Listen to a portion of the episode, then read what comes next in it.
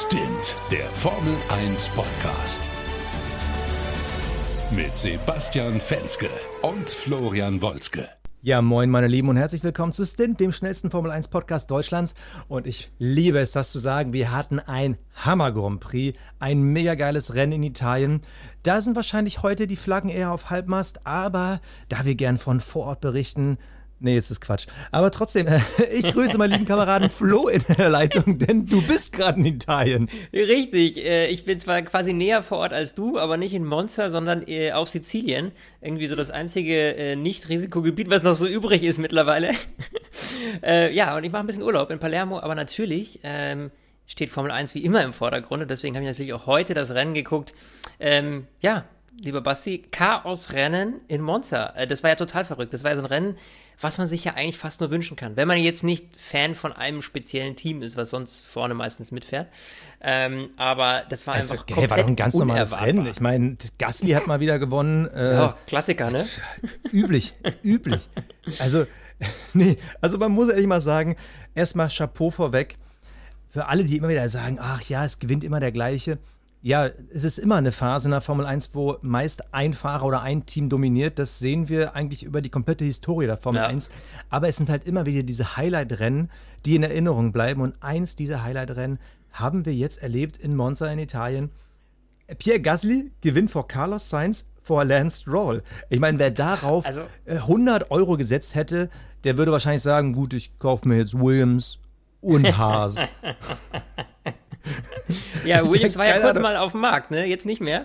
Ähm, Williams ja. wurde ja verkauft. Ähm, ja, also das ist total äh, crazy einfach gewesen, äh, das Rennen. Äh, man muss dazu sagen, das haben die natürlich jetzt nicht einfach so gewonnen, sondern da ist schon was passiert, warum die so weit vorne sind. Aber äh, kommen wir gleich zu. Ich würde mal sagen, Basti, ähm, wie fandst du denn den Start? Lass uns da doch erstmal ganz kurz drüber quatschen. Also der Start, der war eigentlich schon wieder so ein, ja, so ein kleiner Klassiker. Hamilton zieht einmal vorweg, Bottas bleibt gefühlt stehen. Also äh, Valtteri Bottas fällt nach den ersten, ich glaube, drei Kurven von Position 2 auf Position 6 zurück, äh, ballert hinter die McLaren. Da muss man einfach mal sagen, also ich muss ja, ich muss ja vorwegnehmen, weil man ja, weil ich ja auch Bottas immer sehr kritisiere. Ich mag den Typen ja. Ich finde, das ist ja ein geiler Typ. Auch diese finnische Art. Ich dachte, das ist nur Kimi, aber scheinbar scheinen die alle so zu sein.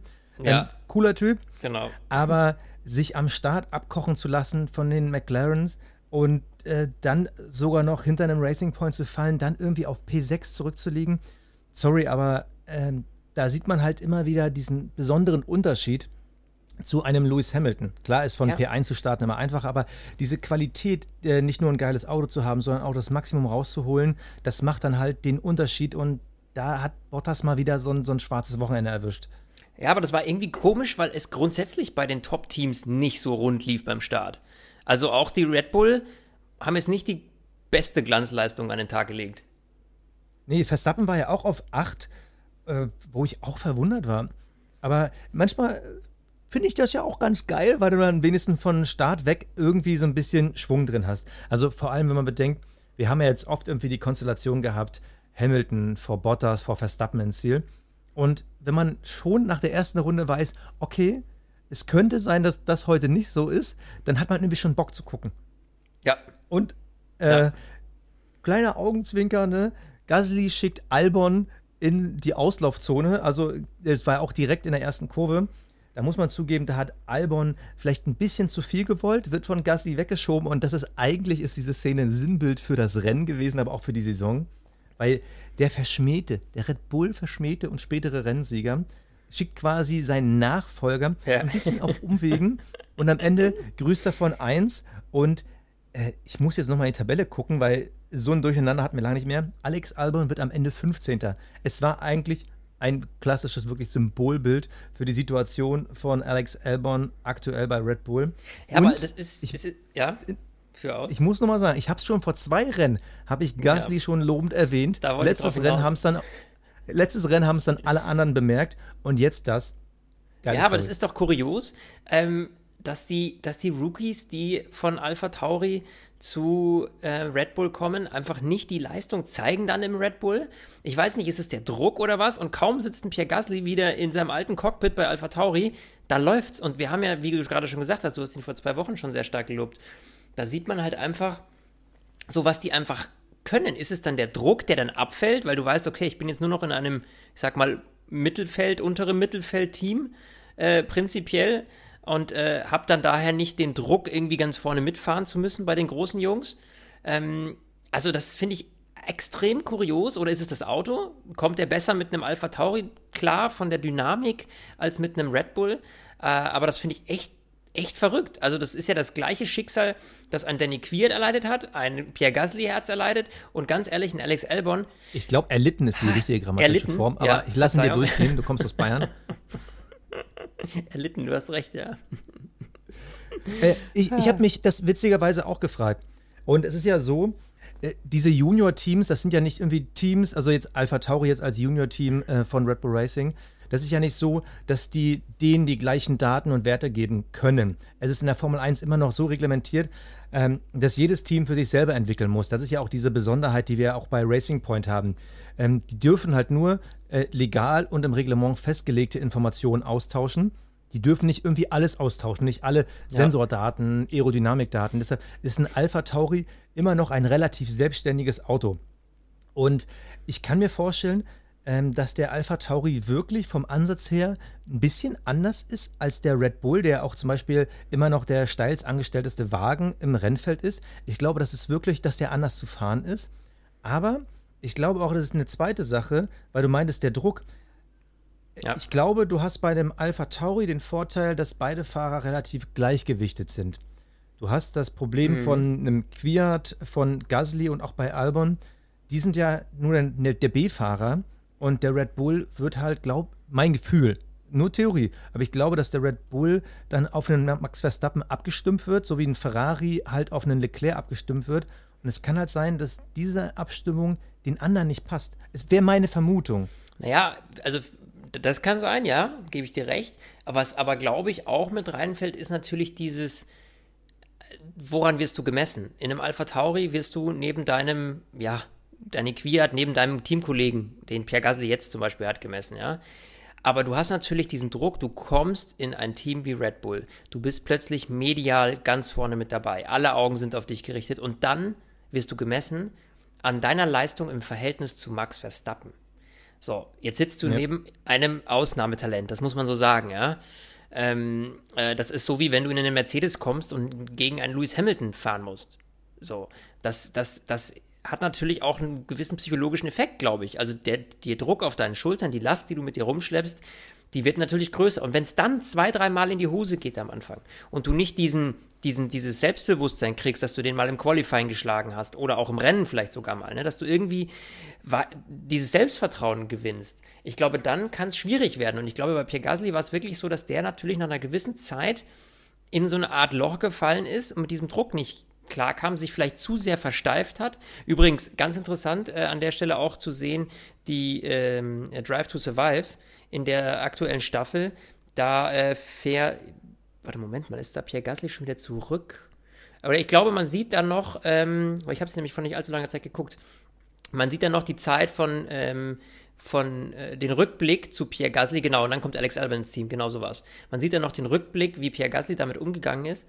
Äh, und da merkt man schon, dass er halt sehr stark, also er ist sehr zahlenfokussiert. Er konzentriert sich, was kann er besser machen. Er guckt sich jede Runde mhm. genau an. Das ist vielleicht schon ein Ticken zu viel, weißt du? Zu viel Theorie und zu wenig Gefühl. Und ich glaube, je mehr man sich in dieses Theoretische reinfuchst, desto mehr denkst du und desto weniger fährst du nach Gefühl. Und ich könnte mir schon vorstellen, dass das ein großer Grund war, warum auch Pierre Gasly da ja, bei Red Bull einfach nicht so performen konnte. Ähm, wie jetzt halt, einfach losgelöst von allem, ja. Ich meine, er hat seine besten Ergebnisse eingefahren. Platz 2 hat er schon mal gehabt mit Alpha Tauri und äh, jetzt dann äh, des, den, den, ersten Platz zum ersten Mal. Also grandiose Sache. Aber lass uns mal darüber reden, wie es dazu kam. Denn es gab ein Safety Car und einen Rennabbruch. Ja, ähm, wir haben es ja schon mal angedeutet. Es war kein schönes Wochenende für Ferrari. Ich glaube, Vettel können wir vor dem Safety Car nochmal schnell abfrühstücken. Ja. Bremsversagen, spektakuläres Aus, ist einmal schön durch die Styropor-Bumper da in der ersten Schikane durchgeballert. Ja. Äh, vor, vorher hat er ein bisschen Feuer gefangen. Ähm, ich fand es interessant, die Woche hat äh, Binotto ein Interview gegeben und erklärt, wo ist das Problem bei Ferrari. Ich meine, wir diskutieren da seit vielen Folgen drüber. Und er hat ganz klar gesagt, das Problem ist, wir hatten letztes Jahr extrem viel Motorenpower und sind mit diesem Wissen in die neue Saison mhm. und haben einfach nur mehr Abtrieb draufgepackt, weil wir festgestellt haben, in den abtrieblastigen Strecken äh, fehlt uns was, da haben wir keine Chance. Deshalb haben wir die Power genommen und Abtrieb draufgepackt. Dann ist aber das Problem, dann hat man ihnen die Power in Anführungsstrichen weggenommen was dann nun genauer Grund war, werden wir wohl nie erfahren. Und damit hast du das Problem, du hast ein extrem abtrieblastiges Auto, dem Power fehlt. Das, du hast also einen Backstein. Ja. Und äh, dieser Backstein hat noch ein zusätzliches Problem, was er nicht in dem Interview gesagt hat. Das Ding ist nicht stabil. Ständig geht irgendwas kaputt. Ähm, heute waren es bei Vettel die Bremsen. Ähm, bei Leclerc war das Problem, dass er einfach schwer zu fahren war. Das heißt also, Vettel können wir schnell abhaken. Das war halt Pech. Aber ganz ehrlich, auf P17 ausscheiden, ich glaube, das hat ihm auch ganz gut getan, weil viel mehr wäre wahrscheinlich nicht drin gewesen. Ähm, und dann das Ding bei Leclerc, was ja dann das spätere Safety Car ausgelöst hat, äh, da hat man einfach gesehen, der ist einfach hinten ausgebrochen. Und das in der Parabolika, da wo die 270 km/h hat er an der Stelle gehabt. Und das zeigt einfach, die können die Saison eigentlich wegwerfen. Die ja. können auch, ab jetzt können die quasi nur noch äh, Entwicklungsfahrten machen. Es geht mhm. für die nicht mehr um Punkte, es geht nur darum, dass sie nächstes Jahr wieder vorne mitfahren. Ich frage mich nur, wird das jetzt klappen? Also finden die jetzt eher wieder ähm, also ein Auto, was dann halt aerodynamischer ist, weniger Abtrieb fährt oder finden die mehr Power? Ich bin halt gespannt, wie die es machen, weil du kannst eigentlich nur noch auf eine Karte setzen, damit du nächstes Jahr irgendwie wieder dabei bist. Schwierig. Ja, schwierig. schwierig. Und ich glaube ehrlich gesagt, man setzt auf 2022 und das voll fokussiert, weil ich glaube, mit der aktuellen Situation wirst du nächstes Jahr nicht mega viel reißen können. Und gerade was, äh, sage ich mal, so Motorensachen angeht, äh, ja, wie, weißt du, wie, wie, wie stark lohnt sich das jetzt noch in der aktuellen Situation, auch wenn sich der Motor nicht gravierend verändert, aber er wird sich ja ein wenig verändern, äh, 2022. Äh, da ist natürlich die Frage, wie viel Entwicklung willst du jetzt überhaupt noch in dieses eine Jahr reinpacken? Ja, also. Naja, also in den Motor würde ich brutal entwickeln. Der verändert sich ja äh, fast gar nicht. Das heißt also, da musst du dieses Jahr mitnehmen, weil die, die Aerodynamik für 2021 zu entwickeln, nur damit du dir ein Jahr später wieder in die Tonne klopfst. Ja, ja, das kannst du vergessen. Äh, schwierig. Also du musst eigentlich im Aero-Center alles auf 22 setzen ja. und äh, jetzt einfach nur auf den Motor gucken. Aber wie gesagt, es fehlt ja auch an Stabilität. Und wenn du auf der einen Seite Motorenleistung suchst und dann keine Stabilität im Auto hast, dann wird es natürlich echt mhm. schwierig. Also ich, ich, will da auch gerade keinen beneiden bei Ferrari, weil du hast so viele Probleme, du weißt ja. gar nicht, wo du anfangen sollst. Aber du, das haben wir schon, äh, da haben wir uns selber schon im Kreis gedreht ja. bei diesem Thema. Äh, da weiß ja, ich ehrlich gesagt, wissen wir beide keine Antwort drauf. Ähm, wir können ja nur hoffen, dass dieser grandiose Traditionsrennstall wieder zu alter Stärke zurückkommt. Ähm, was auf jeden Fall heftig war, war der Einschlag von Leclerc. Also du hast es ja schon gesagt, ihm ist das Heck ja. ausgebrochen in den Reifen, Reifenstapel rein. Das waren auch nicht diese Tech Pro Barriers, die wir so kennen, diese modernen, sondern das war klassischer Reifenstapel. Nee. Äh, und das sah schon heftig aus. Der ist dann aber Gott sei Dank relativ fix ausgestiegen, hat dann kurz danach auch im Interview mit Kai Ebel gesagt, ja, ihm zwickt es mal links und hier und da noch ein bisschen. Also ja, es tut natürlich ein bisschen weh, weil man den einen oder anderen blauen Fleck wird er sich schon geholt haben. Aber nichts Schlimmes auf jeden Fall passiert. Nur das Auto war halt so schlecht gelegen dort und so schwer zu bergen, dass ein Safety Car äh, sehr lange hätte draußen bleiben müssen wahrscheinlich und dementsprechend haben sie das Rennen pausiert, also abgebrochen für eine kurze Zeit. Und dann haben wir das gesehen, was ja jetzt seit zwei Jahren neu ist, und zwar einen stehenden Restart.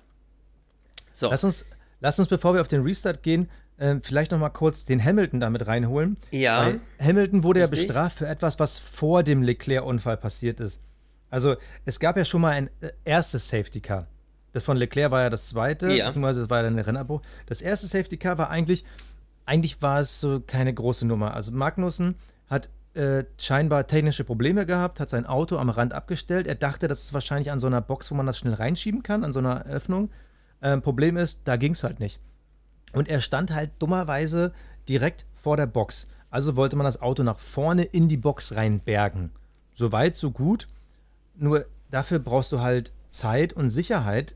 Und das gibt dir ein Safety Car. Und da Ja. du dich an der, an der Box befindest, äh, musst du dann sagen, okay, um noch sicherer zu gehen, müssen wir die Box sperren. Und das wussten scheinbar alle, außer Antonio Giovinazzi und ein gewisser Lewis Hamilton.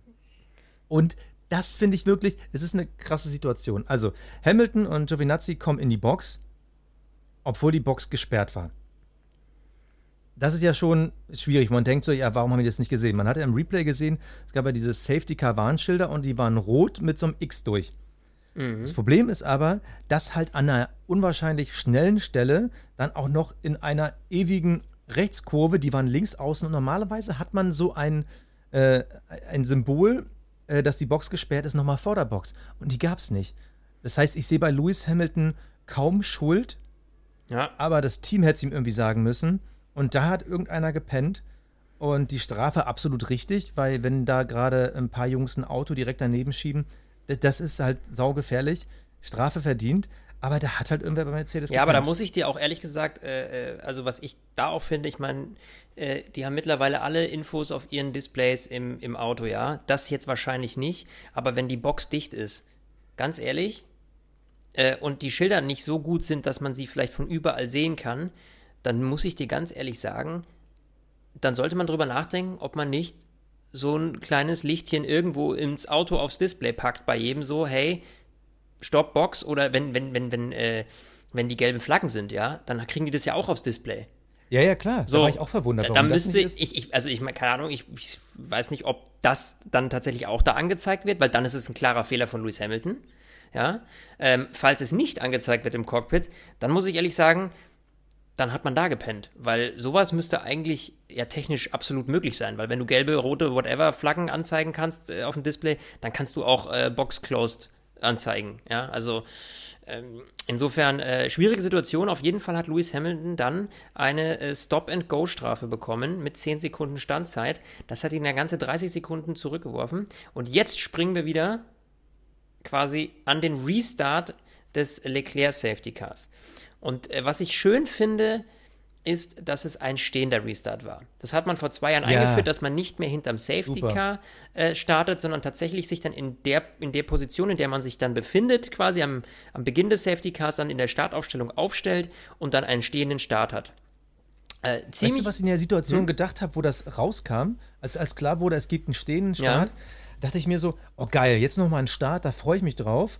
Und in diesem Gedanken, in dieser Freude habe ich festgestellt, warum gibt es eigentlich fliegende Starts nach dem Safety Car? Also ja, die Regel wurde erst vor ein paar Jahren eingeführt mit äh, der roten Flagge und so.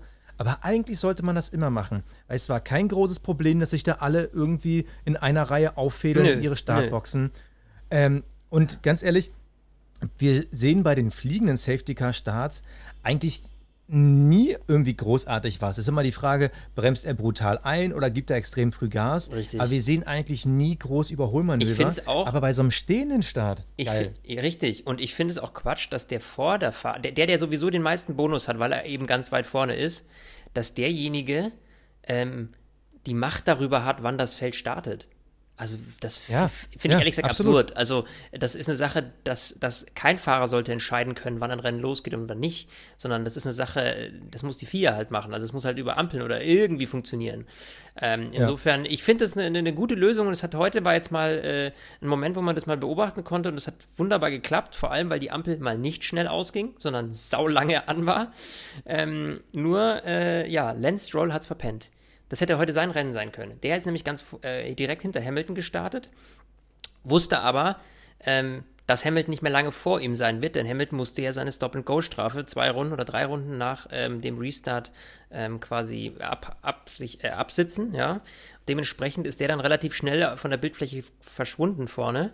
Und äh, ja, dann wurde es vorne natürlich spannend, weil dann hattest du plötzlich, du hattest die McLaren, du hattest, äh, ähm, du hattest ähm, Lance Stroll vorne, du hattest äh, einen Pierre Gasly, vorne, der ja ein grandioses äh, Restrennen gefahren ist. Und Lance Stroll hat den Start verpennt und ist da wirklich um drei oder vier Plätze nach hinten äh, gerutscht ähm, zwischen die McLaren.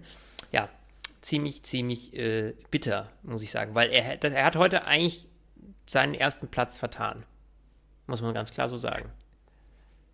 Ich gucke gerade irgendwie nebenbei, ob ich nochmal eine Wiederholung von diesem ähm, Restart sehen kann. Weil mein Gedanke war auch, Lance Stroll hat eigentlich vielleicht die Sensation seines Lebens verhauen. Aber, aber ich will es nur als Gedanken mitgeben. Ich weiß nicht, ob es stimmt, aber wir hatten da ein halbes Rennen um. Und normalerweise hast du ja die von ähm, Heiko Wasser gern super schön genannten Gummiwurzeln die ja hm. von der Ideallinie wegfliegen. Ideallinie ist relativ sauber und links und rechts liegt halt immer der Gummidreck. Und wenn du dann natürlich einen stehenden Restart hast, ja, ja, und wir wissen ja, vor der Schikane, da wird halt viel und hart gebremst. Das heißt also, da ist halt relativ viel Dreck neben der Ideallinie, erst recht, wenn ein halbes Rennen vorbei ist. Ich frage mich, ob, ob das, das da Stroll hat. irgendwie beeinflusst hat, ähm, ich gucke gerade, ob ich irgendwo nochmal im Internet äh, die, die Wiederholung von dem Restart sehen will. Also, äh, äh, weil ich würde gerne mal wissen, was wie P4 und P6 gestartet sind. Da muss ich mhm. irgendwie nochmal reingucken. Also für mich, für mich sah es so aus, dass, weil er hat dann nämlich auch nochmal eine Kurve ähm, total verpasst. Also der ist total mit viel zu Stimmt. hoher Geschwindigkeit äh, drüber weggerauscht. Ähm, entweder hat er da zu viel riskiert äh, oder eben er hat einfach, was ich nämlich glaube, dass seine Reifen einfach zu kalt waren. Also er hat das äh, Reifenmanagement mhm. in, der, in der Einführungsrunde quasi vom Restart äh, nicht auf die Kette gekriegt. Und ich glaube, dass das Haupt, das Hauptproblem war. Dass er einfach zu kalte Reifen hatte, die nicht auf Temperatur waren. Ähm, es waren ja die gelben, die er drauf hatte. Und äh, ich glaube dementsprechend, dass ja, da, darauf deutet zumindest auch dieses, äh, ja, dieses, dieses Durchrauschen ähm, oder diese hohe Geschwindigkeit in der Kurve hin, die er nicht mehr gekriegt hat. Deswegen, ich glaube, dass das das Hauptproblem war. Aber klar, diese Gummiwurzeln, du, könnte natürlich auch ein Thema gewesen sein. Ganz klar. Ähm, Sehe ich, seh ich ähnlich. Ja, aber äh, jetzt, wo du es sagst, glaube ich eigentlich, dass du näher an der äh, Wahrheit dran bist als ich. Das freut mich. Schönes aber, äh, Eingeständnis von dir. aber trotzdem, trotzdem äh, gab es ja noch eine heiße Situation, weil Science rückte immer mehr an Gasly mhm. ran. Die McLaren waren das ganze Wochenende super. Ja. Ähm, Im Endeffekt, Lando Norris hatte das Problem, dass er eine Runde vor der roten Flagge gestoppt hat. Äh, Carlos Sainz musste halt nicht mehr stoppen, dadurch, äh, also er konnte quasi die Red Flag ausnutzen. Dadurch ist er äh, hinter seinen Teamkollegen zurückgefallen, beziehungsweise äh, hatte dann auch noch Stroll dann vorm Visier. Sainz hätte sich P1 holen können, wenn die, wenn die Alphas nicht im Weg gestanden hätten.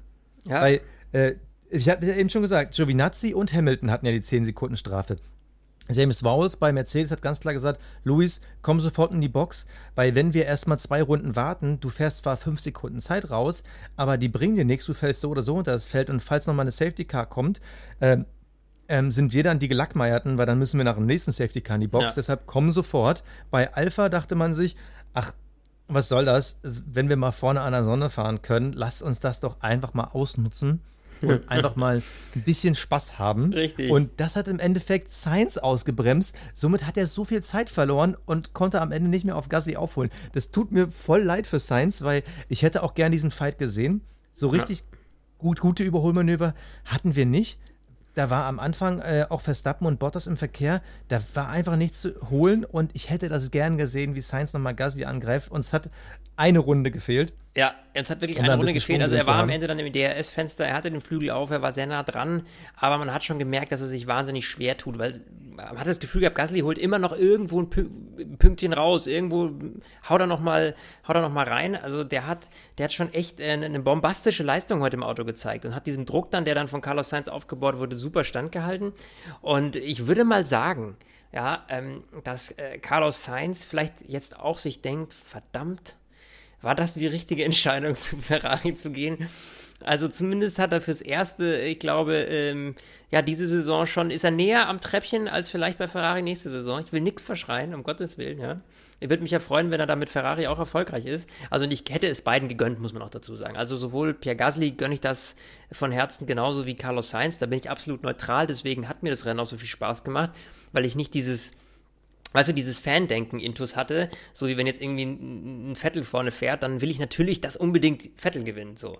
ob jetzt aber Pierre Gasly oder Carlos Sainz gewinnt, äh, für mich zwei ja, gleichwertige Fahrer im Endeffekt, wo ich jetzt keine krasse Leidenschaft irgendwie für einen der beiden irgendwie hege, wo ich sage, ah, den will ich lieber irgendwie vorne sehen als den anderen.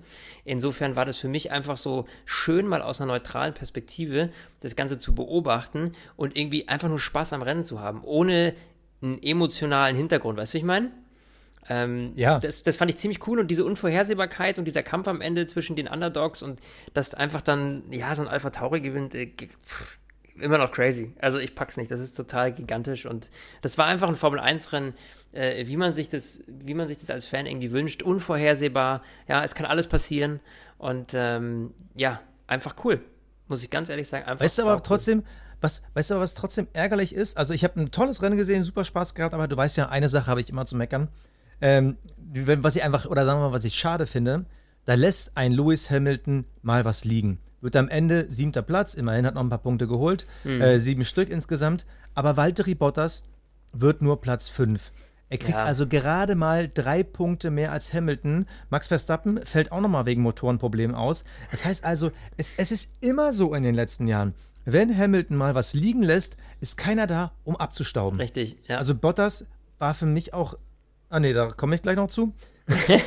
aber was war das? verdammt. Shit. Aber äh, ja, komm, wollen wir mal unsere Awards machen? Ja, auch raus. Der Fahrer des Rennens. Ja, mein also, Lieber. Ich glaube, es überrascht keinen. Ähm, nee. Fahrer des Rennens ist ein Pierre Gasly ja, gewesen. Absolut. Einfach kühlen Kopf behalten, äh, wenn um dich herum Tumult ist äh, zieh dein Ding durch, dann wirst du auch belohnt und das wurde er heute mit 25 starken Punkten. Ja, dem schließe ich mich an, zu 100 Prozent. Der Cockpit Klaus. Cockpit Klaus, Basti. Jetzt bin ich mal gespannt. Ähm, äh, Finde ich gar nicht so mega einfach. Also ich habe einen, aber wahrscheinlich nicht den, den du hast. Ich bin mal gespannt. Hau mal raus. Ja, äh, ich habe es ja eben schon angedeutet. Bei mir ist der Cockpit Klaus Valtteri Bottas.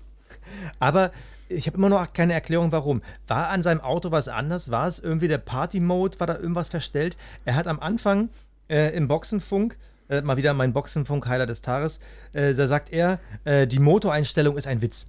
Äh, die Frage ist, was war da los? War das über Hits? War das ein Safety-Modus? Hat er eine mhm. andere Einstellung als ein Lewis ja, keine Hamilton? Ahnung. Äh, keine Ahnung.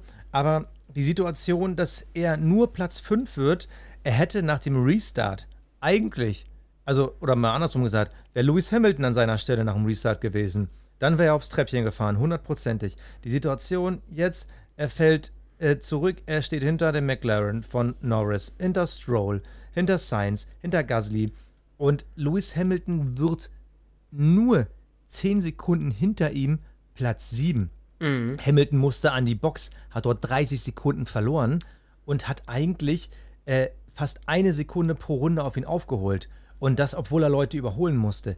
Ich verstehe es nicht. Ich würde gerne mal wissen, war was am Auto oder war das diesmal ein Totalausfall von Bottas? Sorry für den Rant, aber ähm, Bottas hätte da die WM Hoffnung, Hoffnung hm.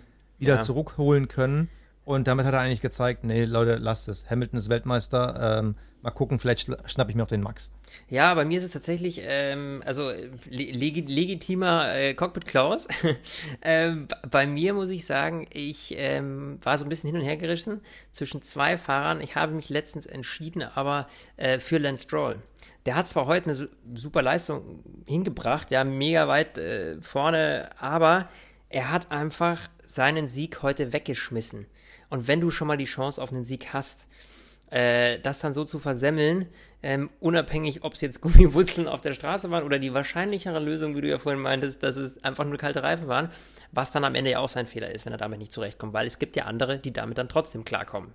Ne? Fast alle sind auf neuen Gelben gestartet, so. er auch. Ja, also, insofern, also ähm, muss man ganz ehrlich sagen, dass er das leider schlecht gemanagt hat und einfach, ja, einfach den Sieg weggeworfen. Also er hätte das Ding vorne reißen können äh, und ja, aus dem Grund äh, ist für mich tatsächlich äh, Lance Stroll der Cockpit Klaus.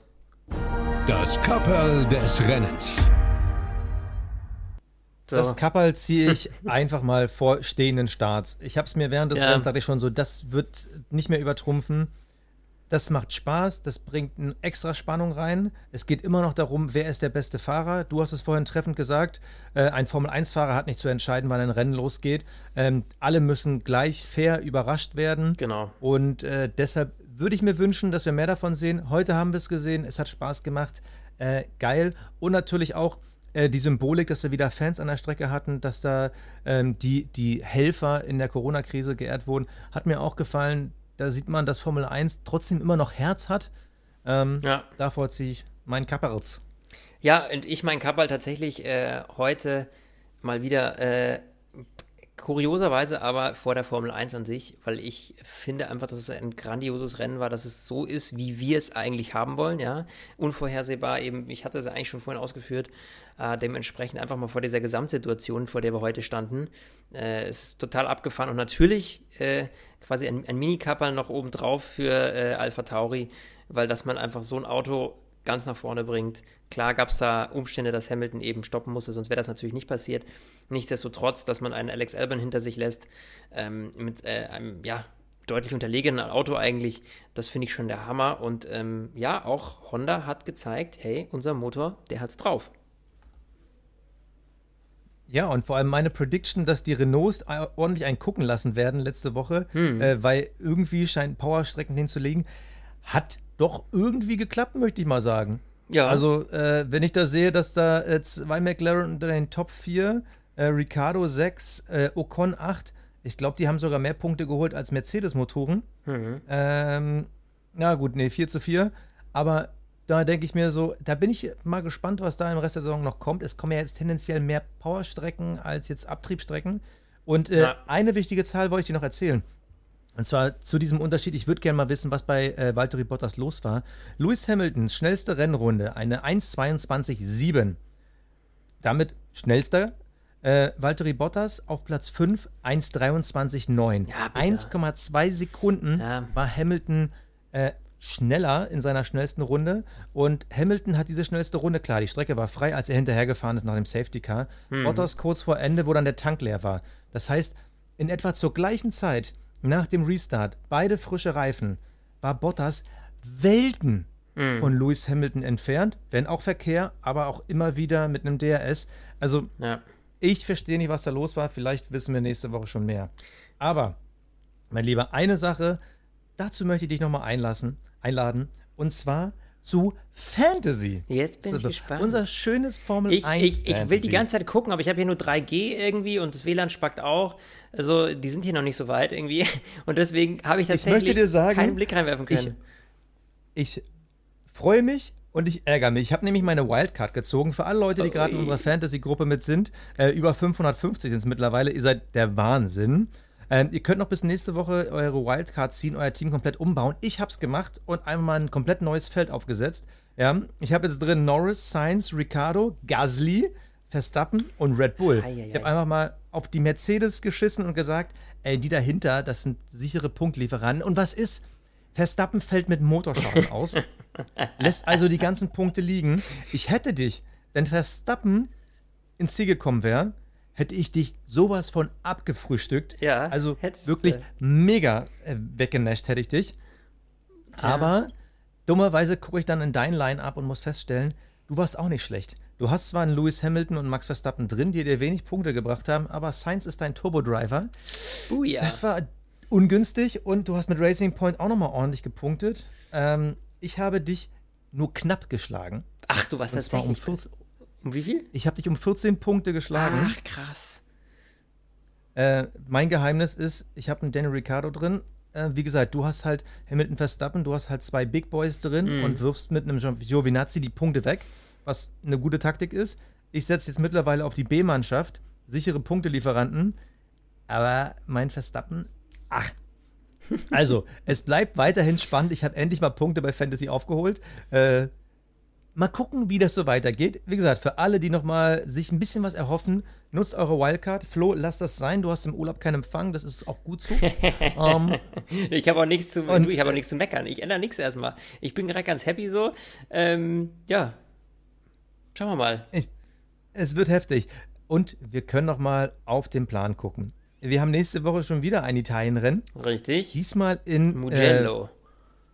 Äh, Äh, Premio della Toscana. Den großen Preis der Toskana, heißt der wirklich so? Ich bin gerade so ein bisschen schockiert. Aber ja, wir fahren in Mugello.